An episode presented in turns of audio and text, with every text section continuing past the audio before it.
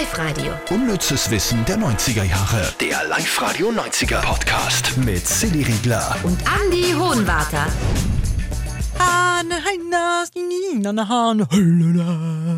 Welcher Film aus den 90ern? War schon gut. Äh, König der Löwen. Na, genau, genau. Äh, und König der Löwen war letztens im Fernsehen in der quasi Echt-Version, also mit echten Tieren, nur Computer animiert. Und da gibt es auch Spannendes aus den 90ern zu sagen, das war eigentlich einer der letzten großen gezeichneten Disney-Blockbuster. Gell? Ja, stimmt, danach ist ja schon Toy Story gekommen. Das war der erste Pixar-Film.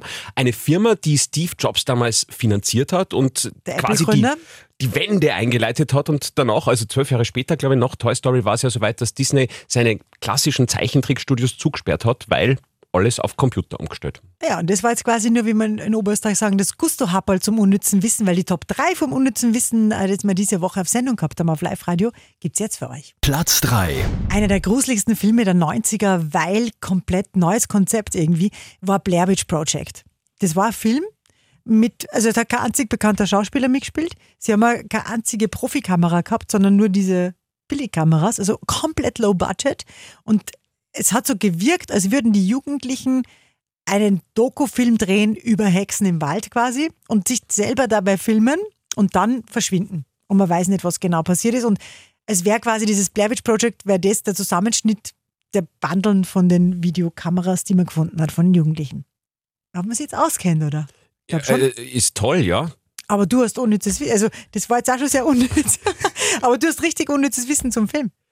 Ähm, ich weiß es nicht, ich habe schon aufpasst, aber nicht ganz. Ob du das mit dem Hype schon erzählt Nein, hast? Okay, es war, auf jeden Fall, es war auf jeden Fall ein Riesenhype um diesen Film und es war der erste Film, wo quasi der große Hype über Internet erschaffen wurde zu diesem Film. Also sie haben da so Gerüchte gestreut über eben diese ganzen wahren Begebenheiten, äh, unerklärliche Sichtungen, Phänomene im Wald und das hat diesen Hype damals so befeuert, dass man wirklich überhaupt nicht mehr gewusst hat, ob das jetzt ein Film ist oder ob das wirklich eben, äh, wie du gesagt hast, diese Ereignisse dieser Jugendlichen einfach waren, die man einfach zusammengeschnitten hat, die dann alle ja im Wald schlussendlich verschwunden sind. Ich habe heute unserer Kollegin äh, Sarah erzählt, dass wir da heute über Blair Witch reden und sie hat gesagt, Blair Witch Project, das ist doch der Film, wo die, diese eine da sitzt und dann rinnt ihr quasi aus der Nase und aus den Ohren überall rinnt raus, weil sie so fertig ist und von unten beleuchtet sie sich mit der Taschenlampe und redet dann in die Kamera, wie schlimm das alles ist. Ich habe nochmal den, den Ausschnitt aus dem Film, wo genau das passiert, für euch gefunden. Ich möchte mich nur entschuldigen bei Mikes Mom und Josh's Mom und meiner Mom.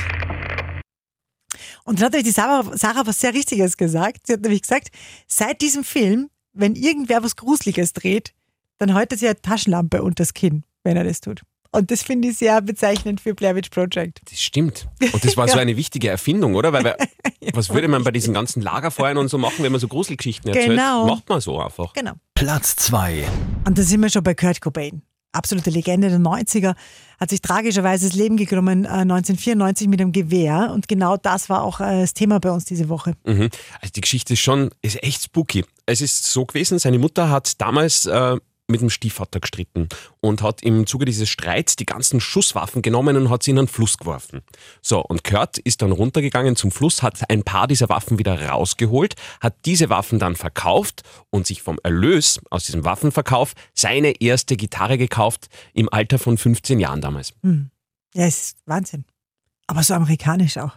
Oder? Oder gibt es in Oberösterreich irgendjemanden, wo die Mutter die Schusswaffen vom, vom Stiefvater in den Fluss geschmissen hat? nach ja, hoffentlich Streit? nicht. Ne? Das ist ja Amerika ist da wirklich. Also.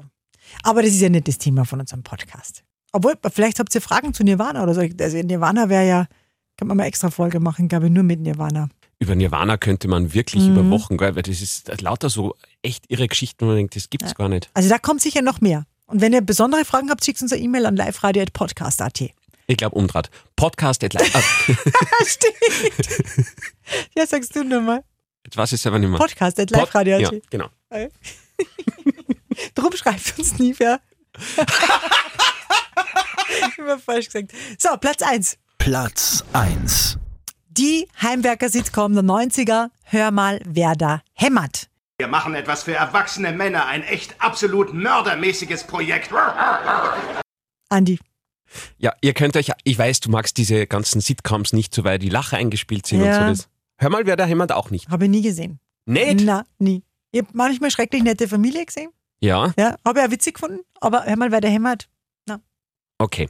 Gut, für alle, die das schon gesehen haben, und ich glaube, das sind schon sehr viele von euch, ihr könnt euch alle noch an den Nachbar Wilson erinnern. Also die Hauptfigur, Tim Ellen, geht ja immer zum Gartenzaun und fragt dann, spricht seine Probleme mit dem Nachbarn Wilson, dem Den aber... Kennst? Ja, aber nur vom Na, aber vom Durchseppen. Mhm. Hat er nicht manchmal so einen komischen, so einen, so einen Deutschland- Deutschland-Touristenhut aufgehabt? Was ist ein Der hat alle möglichen ähm, wirklich kreativen Ideen gehabt, so dass man ihn verhüllt.